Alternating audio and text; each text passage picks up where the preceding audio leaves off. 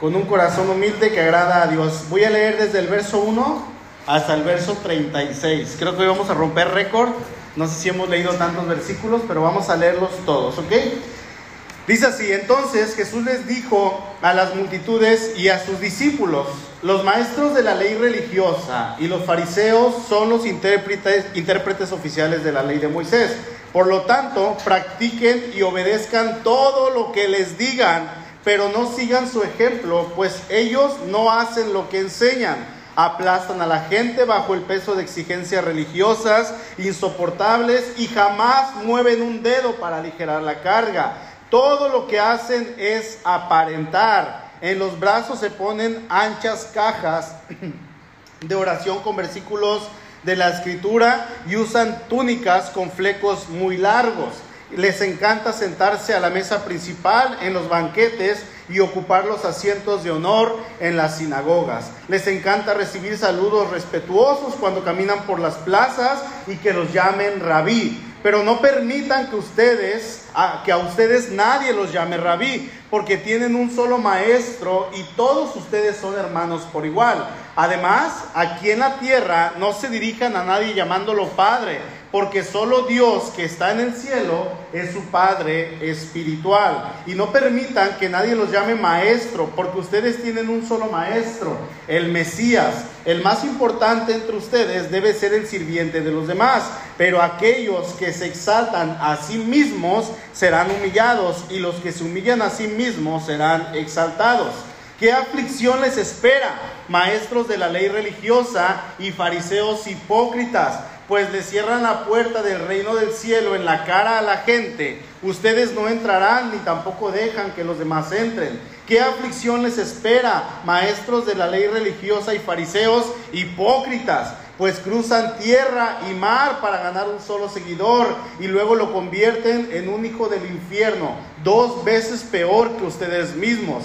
Guías ciegos, ¿qué aflicción les espera? Pues dicen que no significa nada jurar por el templo de Dios, pero, el, pero que el que jura por el oro del templo está obligado a cumplir el ese juramento. Ciegos tontos, ¿qué es más importante, el oro o el templo que, que, que lo hace sagrado? Y dicen que jurar por el altar no impone una obligación, pero jurar por las ofrendas que están sobre el altar sí la impone. ¿Qué ciegos son? Pues ¿qué es más importante? ¿La ofrenda sobre el altar o el altar que hace que la ofrenda sea sagrada? Cuando juran por el altar, juran por el altar y por todo lo que hay encima. Y cuando juran por el templo, no solo juran por el templo, sino por Dios quien vive allí. Y cuando juran por el cielo, juran por el trono y por Dios quien se sienta en el trono. ¿Qué aflicción les espera, maestros de la ley religiosa y fariseos hipócritas? Pues se cuidan de dar el diezmo sobre el más mínimo ingreso de sus jardines de hierbas pero pasan por alto los aspectos más importantes de la ley, la justicia, la misericordia y la fe. Es cierto que deben diezmar, pero sin descuidar las cosas más importantes. Guías ciegos, cuelan el agua para no tragarse por accidente un mosquito, pero se tragan un camello. ¿Qué aflicción les espera, maestros de la ley religiosa y fariseos hipócritas? Pues se cuidan de limpiar la parte exterior de la taza y del plato, pero ustedes están sucios por dentro, llenos de avaricia y se permiten todo tipo de excesos. Fariseo ciego, primero lava el interior de la taza y del plato y entonces el exterior también quedará limpio. ¿Qué aflicción les espera, maestros de la ley religiosa y fariseos hipócritas? Pues son como tumbas blanqueadas, hermosas por fuera, pero llenas de huesos de muertos y toda clase de impurezas por dentro. Por fuera parecen personas rectas, pero por dentro el corazón está lleno de, hipocresía y desenfreno. ¿Qué aflicción les espera, maestros de la ley religiosa y fariseos hipócritas? Edifican tumbas a los profetas que sus antepasados mataron y adornan los monumentos de la gente justa que sus antepasados destruyeron. Luego dicen, ah, si hubiéramos vivido en los días de nuestros antepasados, jamás nos habríamos unido a ellos para matar a los profetas pero al decir eso, dan testimonio en contra de ustedes mismos que en verdad son descendientes de aquellos que asesinaron a los profetas. Sigan adelante y terminen lo que sus antepasados comenzaron, serpientes, hijos de víboras. ¿Cómo escaparán del juicio del infierno? Por lo tanto les envío profetas, hombres sabios y maestros de la ley religiosa, pero a algunos los matarán crucificándolos y a otros los azotarán con látigos en las sinagogas y los perseguirán de ciudad en ciudad. Como consecuencia, se les hará responsables del asesinato de toda la gente justa de todos los tiempos, desde el asesinato del justo Abel hasta el de Zacarías, hijo de Berequías, a quien mataron en el templo entre el santuario y el altar. Les digo la verdad, ese juicio caerá sobre esta misma generación. ¡Wow! Pueden tomar su lugar. Es una pericopa, es una porción esta que estamos leyendo de la Biblia un tanto larga si leemos desde el verso 1 hasta el verso 36, a lo mejor va a decir, ay, no había leído tanto en toda la semana. Bueno, ya lo leyó, hermano. Siéntase orgulloso, orgullosa. Vamos a ver que desde el verso 1 hasta el verso 36 es el mismo hilo de pensamiento. ¿sí? Por lo tanto, no podemos separarlo, no podemos cortarlo. Eh, Jesús estaba hablando el mismo tema con las mismas personas y por la misma razón. De hecho, esta porción bíblica si se acuerdan lo que predicamos la semana pasada, va muy, muy ligada, sumamente ligada con, con, el tema del amor hacia Dios y el tema del amor hacia el prójimo. Y en esta porción vamos a encontrar algunas partes importantes que son las partes principales y en estas partes vamos a encontrar lo que el Señor pide tanto para sus discípulos como para otras personas que son, bueno, el Señor se expresa de una manera hacia sus discípulos y de otra manera hacia aquellas personas que son contrarias a lo que un discípulo de Cristo debe de ser. La primera va hacia la gente que está ahí, antes de hablarle a los fariseos, el Señor le habla hacia la gente que está ahí escuchando y, y el Señor les dice, lo que ellos están haciendo y les dice, no se comporten como ellos, no sean como ellos, sino ustedes deben de ser diferentes en toda su manera de vivir. Dice el verso 1, entonces, ya voy a entrar a la Reina Valera, entonces habló Jesús a la gente y a sus discípulos diciendo, en primer lugar, hermanos, vamos a ver dos puntos en esta mañana. En primer lugar, vamos a ver que el Señor nos pide un corazón como el corazón de Él, un corazón sencillo, un corazón humilde un corazón que le agrade. Dice eh, que, que, el Señor se dirigió a la gente, se dirige no a los fariseos, no a los escribas, sino a las personas que estaban escuchando la enseñanza de estos hombres, que la habían escuchado durante años, pero que en este momento estaban escuchando la enseñanza del Señor. Jesús. Y dice ahí en el verso 2, en la cátedra de Moisés se sientan los escribas y los fariseos. ¿Alguien sabe qué es la cátedra? Cuando nos habla de la cátedra de Moisés se refiere a un lugar más alto que otro. ¿Sí? Por ejemplo, si hablamos aquí del templo, esta es la cátedra. ¿Sí? Este es el lugar donde se enseña. Eh, eh, el altar vendría siendo la cátedra porque aquí está por lo regular una persona que está enseñando y abajo, más abajo, están las personas que están aprendiendo. Entonces esta vendría siendo una cátedra. En aquel tiempo hablaba más o menos como de una silla, un banco alto y el maestro estaba acostumbrado a sentarse en esa silla y los discípulos se sentaban en el piso a los pies del maestro. El maestro hablaba y los discípulos aprendían, los alumnos. Con el tiempo eh, eh, el significado, el sentido de esta palabra fue cambiando poco a poco. Entonces, eh, en los templos se fue poniendo como un, escaloncito más alto que, vendría siendo el altar o, el, el, lugar donde se enseñan. Yo no sé si ustedes destacaron cuando estudiaban en las primarias o en la secundaria que está el salón y hasta el frente donde está el maestro hay como una división y hay un escalón más alto. Esa es la cátedra. ¿Sí? Esa es la cátedra donde el maestro está enseñando y precisamente eh, los líderes del pueblo se subían a enseñar, ya con el paso del tiempo esta palabra se fue ampliando todavía más, con los siglos la Iglesia Católica adopta esta palabra y fundan las grandes catedrales.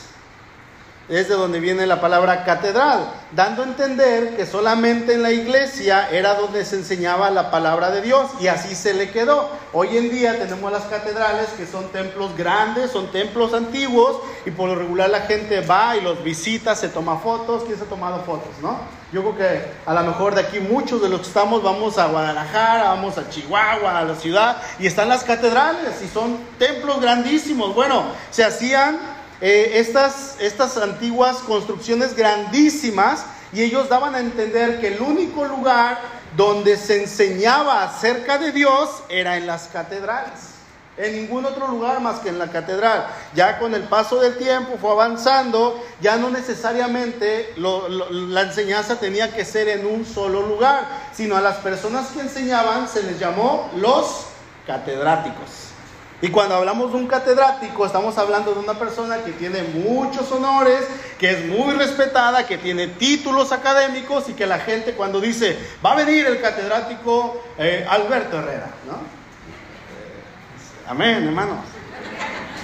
Va a venir el catedrático. Entonces la gente dice, wow, y se acercan, ¿no? Y compran boletos y pagan para ir a, aprender de la enseñanza de este hombre. Entonces, este, este tipo de palabra fue ampliándose. Ya cuando escuchamos hoy en día catedrático, obviamente ya estamos hablando de un nivel alto, personas que son reconocidas. Y el Señor está hablando de este lugar. Dice, en la cátedra de Moisés se sientan los escribas y los fariseos, en el lugar donde Moisés enseñaba al pueblo, ahora se sientan estas personas y estas personas son los maestros, son los que se supone que tienen que enseñar al pueblo con su ejemplo. Pero dice ahí el Señor en el verso 3, así es que todo lo que los les digan que guarden, guárdenlo, dice, y háganlo, mas no hagan conforme a sus obras, porque dicen y no hacen, porque atan cargas pesadas y difíciles de llevar y las ponen sobre los hombros de los hombres, pero ellos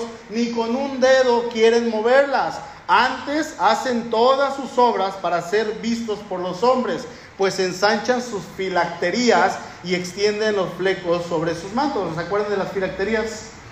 La semana pasada lo vimos, eh, eran como flecos que se ponían en las mangas, que se ponían en el vestido y ahí tenían algunos versículos, principalmente el Shema, o la Shema, que es Deuteronomio 6. Escucha Israel, nuestro Dios, Dios es uno, llamarás al Señor. Y tenían estos versículos aquí y andaban moviéndolos así como, mira, aquí traigo los versículos grabados en pedazos de piel.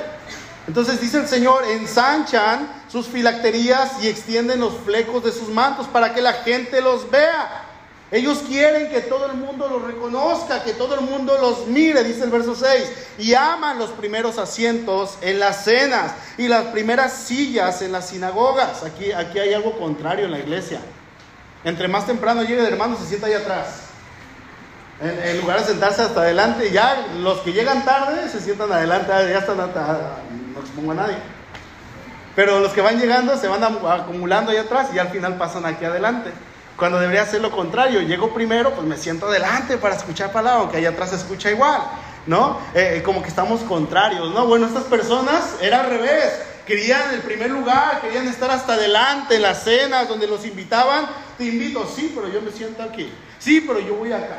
Yo no me muevo de aquí. Si no me pones en el primer lugar junto al invitado, junto al político, yo no voy.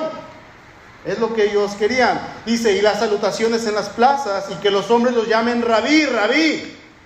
¿Qué es lo que buscaban estos hombres? Reconocimiento, que los demás los vieran, que la gente se fijara en ellos, que ellos hacían todo el trabajo espiritual, querían la atención entera del pueblo, querían llamar la atención. ¿Sí? Mírenme, mírenme, estoy haciendo esto, estoy haciendo aquello, me tienen que reconocer. Y esa es precisamente la actitud que el Señor Jesús está condenando en casi todo este capítulo, 36 versículos. Está condenando esta actitud, una actitud hipócrita de parte de estos hombres y así como lo hubo en aquellos días, hermanos, esto no es lejano a la iglesia de hoy en día. Sigue estando presente a lo largo de toda la historia y hoy en nuestra iglesia contemporánea, en el siglo XXI, sigue pasando. Hay gente, hermanos, así que solamente quieren ser vistos, que lo reconozcan, quieren lucirse. Suele pasar en la iglesia de Cristo. Suele pasar. Suele pasar desde el púlpito, aquí donde estoy yo. Así como para el pastor, como para el ministerio del hermano que casi nadie mira a lo mejor. Un ministerio que está allá es que, que, casi a lo mejor no se ve. Suele pasar con los de la alabanza. Suele pasar con los sugieres allá en la puerta. En todos lados la gente quiere que los vea, la gente quiere que los alabe. Y es que Satanás es tan sutil y nos va metiendo ideas de esa manera tan, tan, tan, a veces ni cuenta nos damos, pero él quiere que nosotros seamos reconocidos. ¿Sabía eso? Satanás quiere que nosotros seamos reconocidos. ¿sí? Él se preocupa tanto por nosotros Satanás se preocupa tanto, hermano, por usted, que Él quiere que no pasemos desapercibidos. ¿Sabía eso? Él quiere eso, que la gente nos vea, o no es lo que enseña el mundo allá afuera.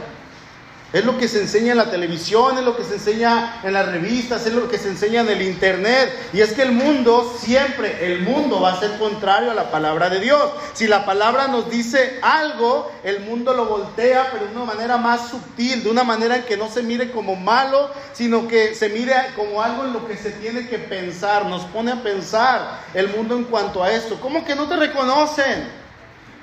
¿Cómo que no lo hacen? O sea, ¿cómo que no te están diciendo nada de todo lo que haces? Te la pasas en la iglesia y no te dicen nada. Salte de ese ministerio y vas a ver si no les haces falta. Vas a ver que sufran sin ti. Así me decían cuando yo trabajaba en la hotelería. Se pueden movernos de acá. Acá atrás hay lugares y le está pegando el sol. Salte, deja de servir, estás haciendo esto, estás haciendo aquello y nadie te reconoce, ya salte y vas a ver cómo le sufren sin ti. Y es que nos hacen pensar y a veces si no estamos bien edificados en el Señor, esto nos va a poner a, a meditar y decir, oye, pues sí es cierto, porque es lo que Satanás quiere que nosotros hagamos, que la gente nos mire. ¿Qué es lo que Satanás quiere? Reconocimiento. ¿Se acuerdan que le dijo al Señor Jesús? Todo esto te daré si postrado tú me adoras, le dice al Señor. Le estaba diciendo al Señor, reconóceme, reconoce que yo soy más que tú, que yo estoy arriba de ti, quiero que lo hagas, que yo soy más grande que tú. Eso fue lo que le dijo Satanás al Señor, en otras palabras. Recuerdo que cuando escuché hace algunos años atrás que como servidores podemos llegar a caer en el pecado de, eh, de llegar a la vanagloria, a mí en lo personal me dio mucho miedo. Me dio, un temor que yo no quería que, la gente me viera sirviendo y, y, tenía algunos ministerios en los cuales estaba sirviendo, pero el que más se notaba era el de la alabanza, yo estaba en la alabanza. Y recuerdo que ahí en la iglesia donde, donde me congregaba, eh, en Pin Vallarta, eh, antes era diferente, ya la modificaron, estaba una columna grande y gruesa. Y el bajo precisamente estaba ahí, entonces yo me escondía detrás de la columna y yo tocaba escondido. Así duré meses escondido, porque no quería que la gente me viera, porque yo decía, yo no quiero ser vanaglorioso, yo no quiero que me vean. Sin embargo, eso no iba a pasar, la gente aún así lo veía y veía que yo estaba ahí escondido probablemente me veía más mal yo. Y decía, quiero que escuchen que está sonando el bajo en las bocinas, pero que no sepan quién lo está tocando, ¿no?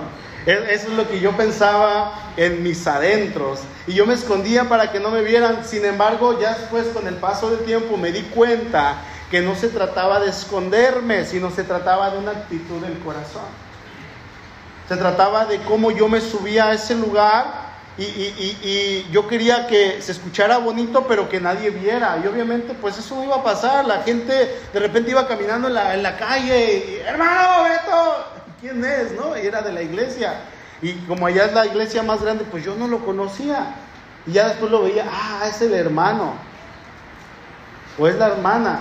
Y nos conocía porque el que está en la alabanza regularmente es visto por toda la iglesia. A veces no se puede conocer a la iglesia entera. Sin embargo, de repente venían esos comentarios de qué bonito sonó la alabanza, qué bonito sonó. Y yo pensaba, de repente, ¿no? Se me venían esos pensamientos y decía, a lo mejor lo dice el hermano por la figurita que me aventé en el bajo.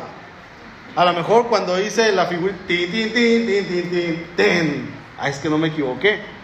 Y yo pensaba eso en mi, en mi interior. Y a lo mejor decía, eh, se escuchó el coro de la canción o cuando se quedó la batería y el bajo tocando solos, ahí se escuchó más bonito que todas las otras cuatro canciones. Ahí se escuchó bonito. Y no faltaba el hermano, ¿verdad? Que hermano que llegaba personalmente, qué bonito se escuchó la alabanza. Y suele pasar en todos lados, en la predicación, pastor, qué bonita predicación. Qué bonito mensaje, hasta, sentías así escalofríos.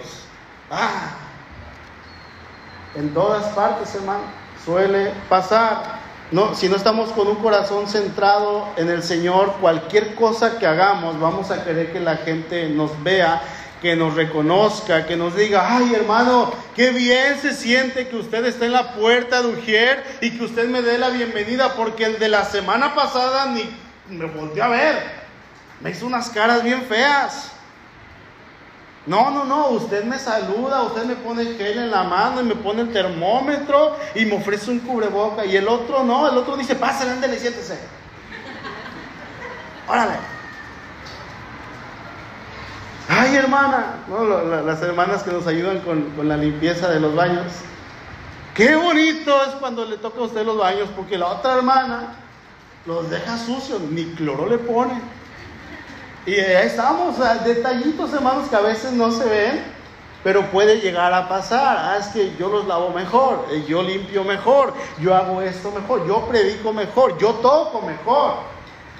En el trabajo yo soy mejor que los otros. Yo me porto mejor, yo genero más ingresos que mis compañeros. Obviamente la palabra dice con remos a quienes lo merecen, pero es muy diferente que yo me acerque con el hermano y le diga, hermano, qué, qué, bendición es que usted esté sirviendo. Y que el otro hermano diga, ah, hermano, la gloria es para Dios. A que el otro hermano diga, sí, ¿verdad? Porque soy yo. Y se ensanche como palomita de, de catedral, saque el pecho y comienza a caminar así como erguido.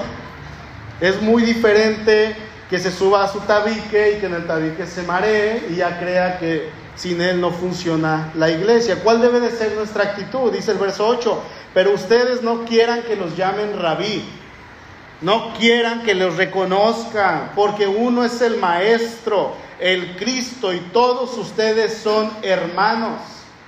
Dice otra versión, pero no permitan que ustedes los llamen nadie rabí, porque tienen un solo maestro y todos ustedes son hermanos por igual. Que nadie los llame de esta manera. No busquen reconocimientos, ni que los llamen el gran pastor, el gran predicador, el gran músico, el gran servidor, el mejor del trabajo. No, sea el mejor, pero no que lo reconozcan. No para que lo reconozcan, que ellos lo hagan. Y usted glorifique a Dios. Usted como creyente tiene que ser el mejor en su trabajo, en lo que haga. Usted tiene que sobresalir a los demás, dando a entender que Cristo vive en usted. Y no es para presumir o restregárselo en la cara a los demás, no. Es para que vean que Cristo vive en usted. Eso es muy diferente. No quieras que te llamen de ninguna manera porque esa no es la intención del Padre que está en los cielos. Dice el Señor, todos ustedes son hermanos por igual. Por igual, sí, uno es el pastor, y otros son a lo mejor no pastores, pero delante del Señor todos somos iguales. Obviamente las responsabilidades son diferentes, pero somos iguales. Sí, uno es el hermano anciano y otro no, pero no piense que porque es anciano tiene más derecho a ser elogiado que el otro. No, tampoco. Y aplican todas las áreas. Busquen Romanos 12, por favor. No pierdan Mateo. Romanos 12, versículo 3.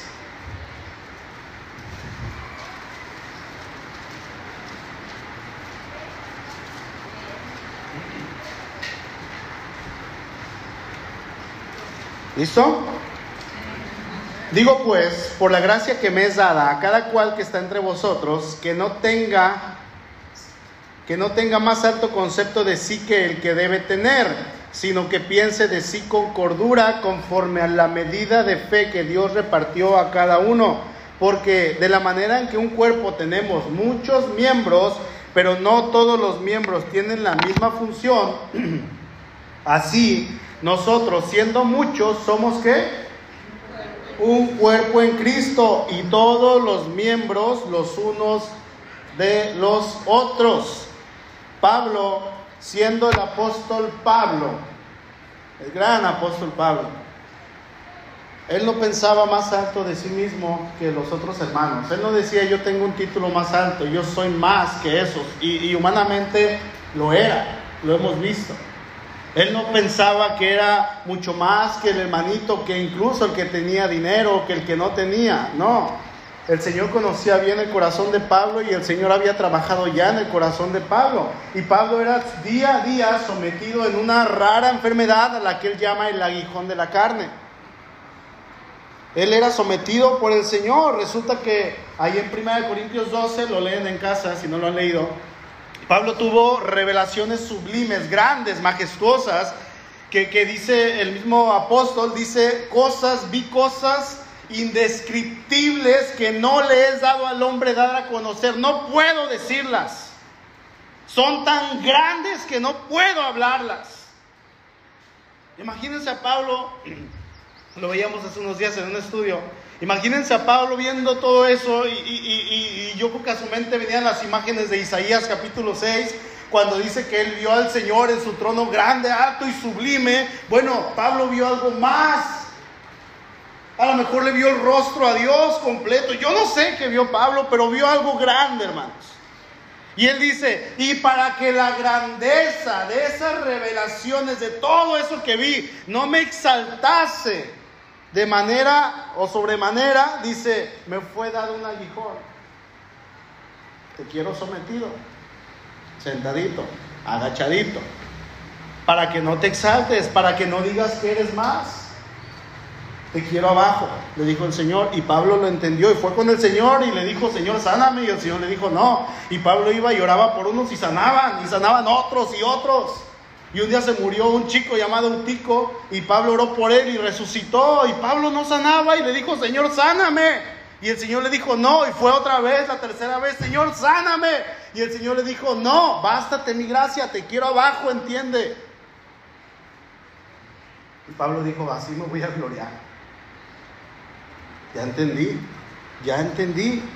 El Señor sabe cómo someternos, cómo tenernos en el piso, hermano. Dios sabe qué es lo que Él tiene que hacer para que nosotros nos mantengamos con un corazón humilde delante de Él, con un corazón que le agrade a Él. Él no quiere que andemos de soberbios, que andemos con el pecho erguido, que andemos diciendo que somos más que otros. Eso no es la voluntad del Señor. Eso no es lo que quiere el Señor.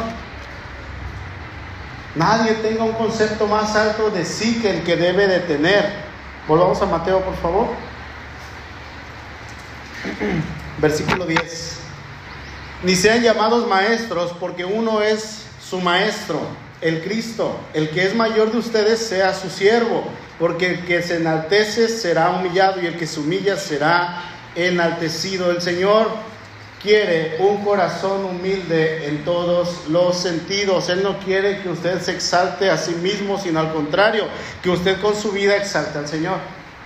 Que usted con su vida glorifique a Dios. El Señor quiere, hermanos, que sus hijos tengan un corazón humilde. Amén. Eso es lo que quiere nuestro Dios.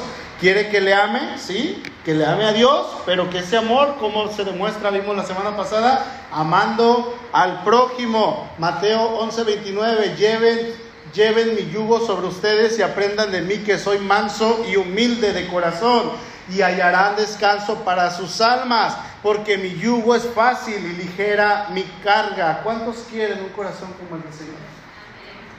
¿Cuántos no queremos un corazón así? Cada quien sabe cómo tiene su corazón, hay que practicarlo, hermano, no importando si tenemos más que el otro, si tengo una casa más grande que el hermano, si tengo un mejor carro que el hermano y el otro anda en una carcachita toda destartalada, no importa, no importa. Si usted tiene una casa pequeña, no critique al que tiene una casa grande, glorifica a Dios. De esa manera Dios quiere, hermanos, que vivamos en comunión y agradeciendo. Si tenemos mucho, sea agradecido y comparta. Si tiene poco, sea agradecido y comparta. La palabra de Dios nos dice, así es que teniendo sustento y abrigo, estén contentos con esto. Si tiene un algo para comer y usted tiene algo para vestirse y un techito, usted esté contento con esto. Usted esté feliz. Si Dios le da más, que siempre es así, usted glorifica a Dios. Bendígalo, alábelo, exáltelo. Si está en algún ministerio y no está contento, hermano, ore al Señor. Y dígale, Señor, yo quiero servirte, pero no, no, no, no le pida un cambio para que la gente lo vea. Sino pídale un cambio de servir en otra área, seguir sirviendo al hermano para que el hermano sea bendecido, para que la iglesia sea edificada. Y mejor dígale, dame un ministerio, Señor, en el cual yo no me vea para nada. En el cual yo no me vea. Yo no sea ni exaltado ni glorificado, sino solamente tú. Amén. Segundo lugar, lo que, lo que Jesús el Señor nos muestra, por el otro lado, es un corazón corrompido. Vamos a ver dos tipos de corazón. Un corazón humilde, sencillo, sincero, y el otro es un corazón corrompido. ¿sí? Sin embargo, eh, el corazón corrompido es totalmente contrario, sucio a lo que Dios quiere. Y a veces cuando tenemos un corazón o estamos tratando de tener un corazón humilde y vemos un corazón así como el de los fariseos, incluso nos da esta vergüenza ajena, ¿no? Así que, híjole, o nos da tristeza, nos da lástima, pobrecito. Esa persona cree ser algo, pero es un miserable.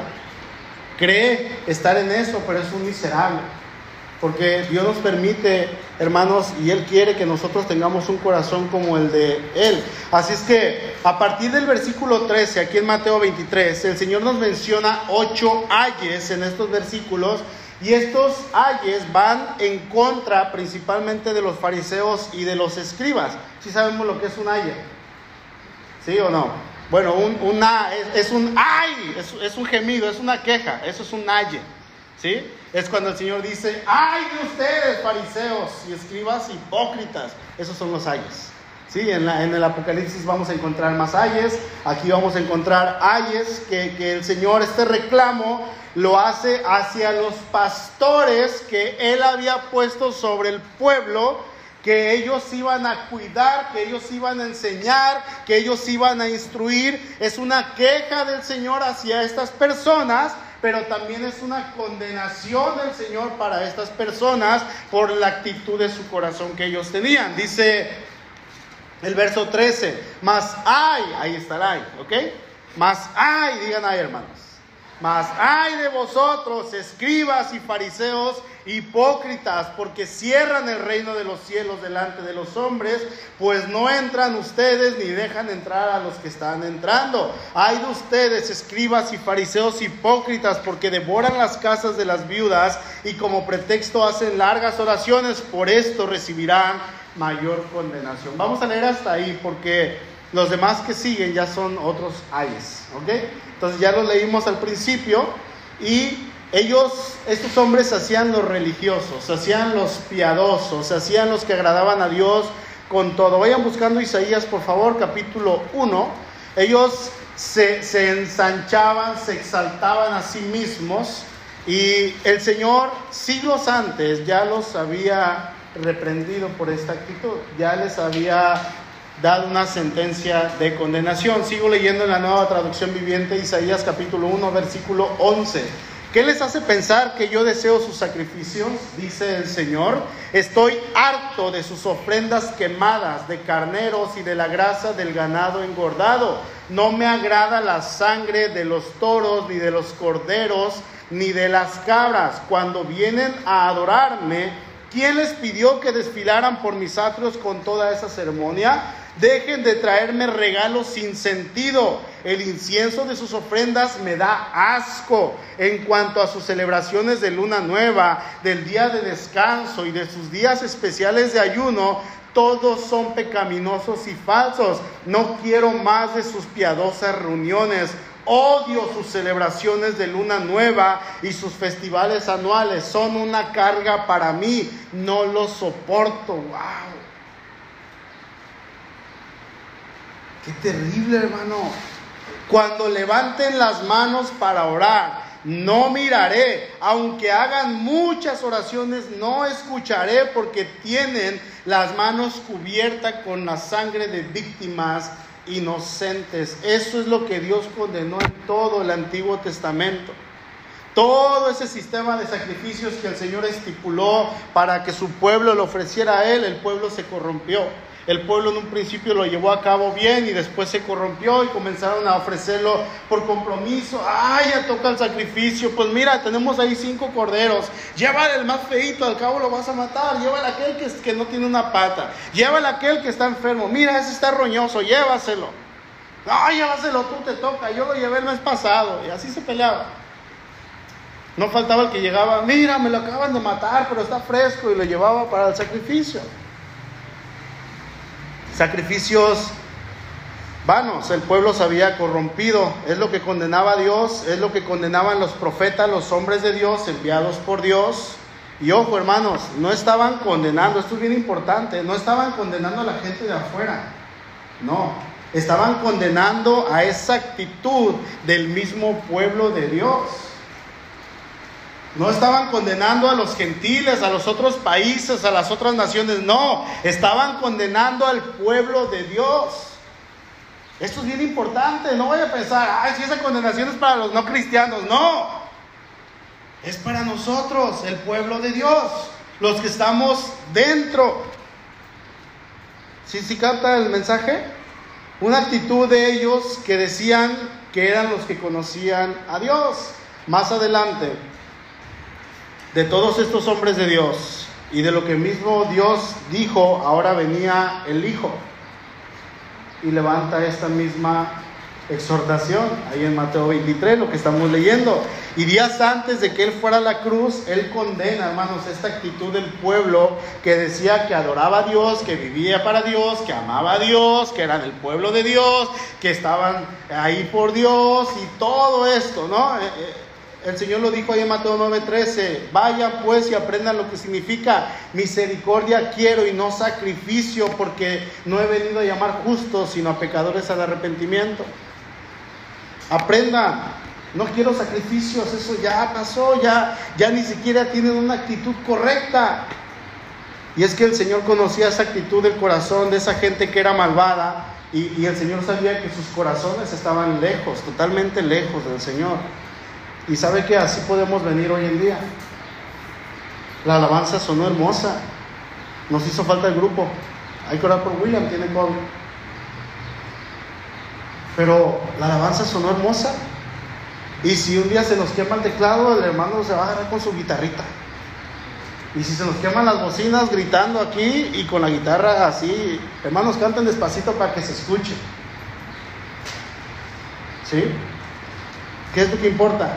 La actitud del corazón. Y usted viene y le alaba al Señor y sea con un supergrupo o con dos o con la pura guitarra, venimos y cantamos, pero nuestro corazón está lejos del Señor.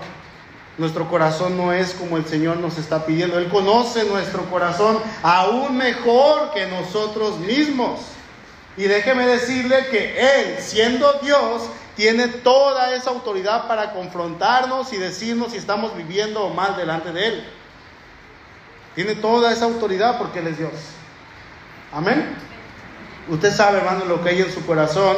Usted sabe cómo se porta delante del Señor, si tiene un corazón humilde como el Señor lo pide, así como lo vimos en el punto uno, o quizás su corazón está disfrazado de piedad, una piedad falsa, una piedad que, que usted dice, ah, pues yo soy cristiano, pero en realidad es cristiano. No tiene nada de cristiano. ¿Y qué testimonio está dando allá afuera? ¿Sí? Si es así, hermano, yo le invito con todo mi corazón, de verdad, desde el fondo de mi corazón, a que usted se ponga cuentas con Dios en esta mañana, que permita, hermano, que Dios limpie su corazón, que permita que el Señor trabaje en su corazón, porque de lo contrario, usted, si no está viviendo acorde a lo que Dios dice, estas palabras que el Señor pronunció son para usted y son para mí. A lo mejor alguien de los que estábamos ahorita sentados y que leímos y cuando decíamos, ay de ustedes fariseos y escribas hipócritas, cada vez que decíamos hipócritas, ay le hacía así. Porque a lo mejor usted tiene una actitud de este sentido. El Señor pronuncia un juicio contra estos hombres que eran unos hipócritas, les dice serpientes, generación de víboras, son palabras fuertes. Y luego les dice ahí en el verso 33, ¿cómo escaparán de la condenación del infierno? Palabras fuertes de nuestro Señor, pero son reales, hermanos. Y si estamos en esta actitud, son para nosotros. No, no crean que son para los de allá afuera, no, son para el pueblo de Dios. El Señor quiere un corazón humilde conforme a lo que Él quiere. ¿Vamos a pecar? Por supuesto que sí. Vamos a seguir pecando todo el tiempo, en pensamiento, en palabra y en acciones, todo el tiempo, porque estamos en esta carne que no nos quiere dejar, que nos hace pecar, que veo al hermano y, ay, mi carne quiere pensar algo en contra de él. Es que hermana, es que hermano, y tengo que ir a la iglesia, escuchar los gritos del pastor, pero pues tengo que ir, me lleva a mi esposa. Y viene con un corazón, una actitud y me ve y a lo mejor se le revuelcan las tripas allá adentro, yo no sé. Pero, hermano, vamos a seguir pecando, por supuesto que sí, pero déjeme decirle que Dios es el Dios del perdón. Regresa a Isaías capítulo 1, por favor. Es el Dios de la misericordia y Dios siempre está ahí para nosotros. ¿Sabe qué? Recuerda David, David pecó, cometió adulterio, cometió, cometió homicidio y pecó muchas otras veces a lo largo de su vida. Obviamente cosas que no le agradaban al Señor, sin embargo, él tenía una actitud con un corazón, a pesar de todo, dice Dios que él es un hombre conforme a su corazón. ¿Por qué? Porque David tenía una actitud de que pecaba, iba con el Señor y le pedía perdón, le decía, Señor, perdóname, perdóname, lloraba y se quejaba delante del Señor, se lamentaba delante del Señor por haber pecado. Y este hermano, nuestro Dios es el Dios de las oportunidades. Es el Dios de decir que, Él dice, vente nuevamente, te levanto de la mano, aquí estoy para ti, no importa. Si tú vienes con un corazón contrito y humillado, yo no te voy a rechazar, aquí estoy para ti. Yo no sé cómo vengan esta mañana, pero quiero terminar leyendo Isaías 1, verso 16 en adelante. Dice, lávense, fíjense lo que el Señor nos pide, lávense y queden limpios, quiten sus pecados de mi vista, abandonen sus caminos malvados, aprendan a hacer el bien, aprendan. Cierra sus ojos, hermano. Escuchen lo que voy a leer. Lávense, queden limpios, quiten sus pecados de mi vista, abandonen sus caminos malvados, aprendan a hacer el bien, busquen la justicia y ayuden a los oprimidos, defiendan la causa de los huérfanos y luchen por los derechos de las viudas. Vengan ahora, vamos a resolver este asunto. Dice el Señor, aunque sus pecados sean como escarlata, yo los haré tan blancos como la nieve, aunque sean rojos como el carmesí, yo los haré blancos como la lana. Ahí en su lugar yo quiero que ore, hermano, que no se distraiga, por eso cerrar los ojos y que le pida al Señor, yo no conozco su corazón, pero Dios sí. El Señor sí lo conoce. Y yo sé que probablemente usted, yo puedo pensar, que probablemente a lo mejor usted trae ahí en su corazón un pecado no confesado. Somos humanos y así como usted peca, yo peco también. Sin embargo, es importante, hermano, importantísimo confesar esos pecados cometidos a Dios, porque a Él es el que ofendemos. Ahora, si tiene más de un pecado no confesado, hermano, es importante, es urgente que usted confiese eso al Señor. Y así como pecamos, también nosotros podemos recordar que tenemos al Dios que es perdonador. Si hay pecado que no ha confesado, yo le invito, hermano, en esta mañana, por favor, que usted se ponga cuentas con el Señor. Que no se vaya de este lugar así como vino. Padre,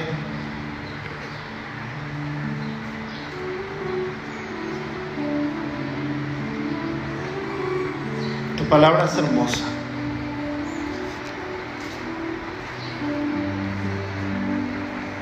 Palabra, Señor, nos confronta día a día y nos reta.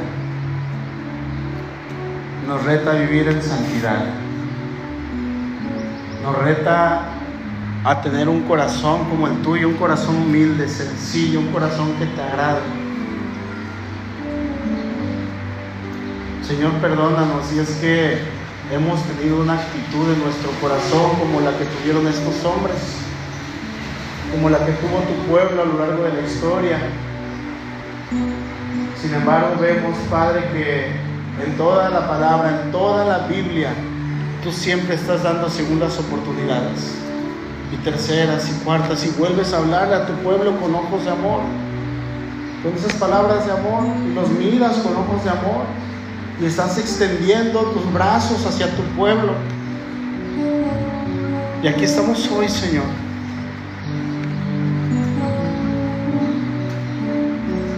Hermano, ahí en su corazón, usted sabe, y el Señor lo escucha. Dígale, Señor, probablemente yo sí tengo un pecado o dos. Usted, usted conoce su corazón. Póngase ese pecado delante de Dios con nombre y apellido. Pequé en esto. Decía la mujer de mi prójimo, tomé algo que no me correspondía, maldije, insulté, ofendí a tal o a cual persona. Póngale nombre y apellido. No diga por mis pecados, diga el pecado que cometió ahí en su corazón. He estado lejos de ti, Señor. Vengo con un corazón apático. Estoy seco, me siento seco. No, no siento que tu espíritu fluye en mí.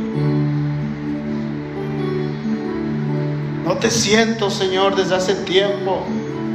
Porque he descuidado mi relación contigo, he descuidado mi lectura bíblica y estoy viviendo una vida religiosa. quiero ponerme a cuentas contigo. Le invito hermano que se ponga de pie, por favor.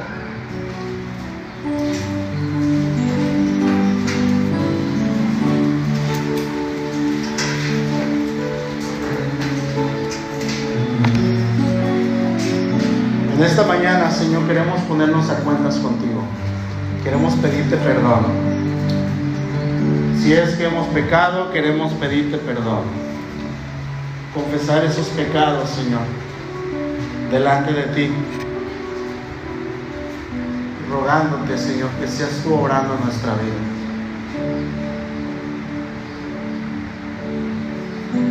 Que seas tú, Señor, transformando nuestro corazón. Señor, que me perdones. Porque mi estilo de vida me ha llevado a pecar contra ti me ha llevado a hacer lo que no es correcto delante de ti. Y por esta razón yo no estoy tranquilo, no tengo paz en mi corazón.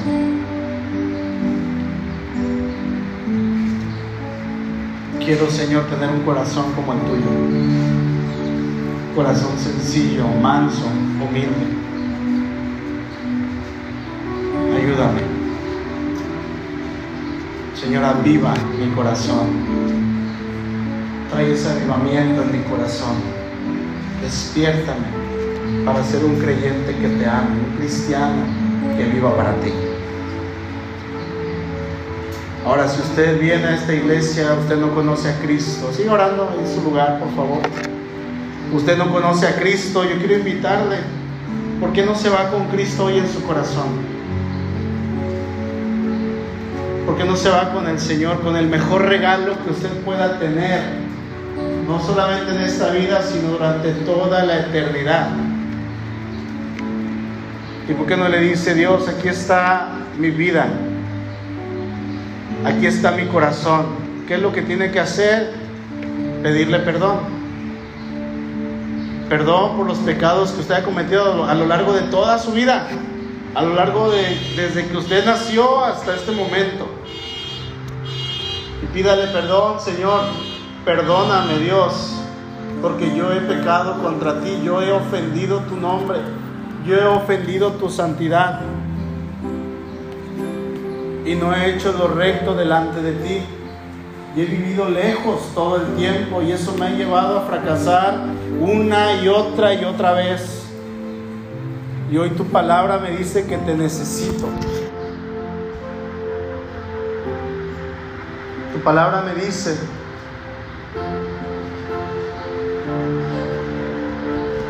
que necesito ponerme a cuentas contigo. Aquí está mi vida, Dios, perdóname, te pido perdón y te acepto en mi corazón. Te invito a vivir en mi corazón, Espíritu Santo. Cámbialo, Señor Jesucristo. Te acepto como mi Señor y mi Salvador. Aquí está mi vida, en Cristo Jesús. Vamos a entonar este canto, por favor. No sé si puede estar en pantalla.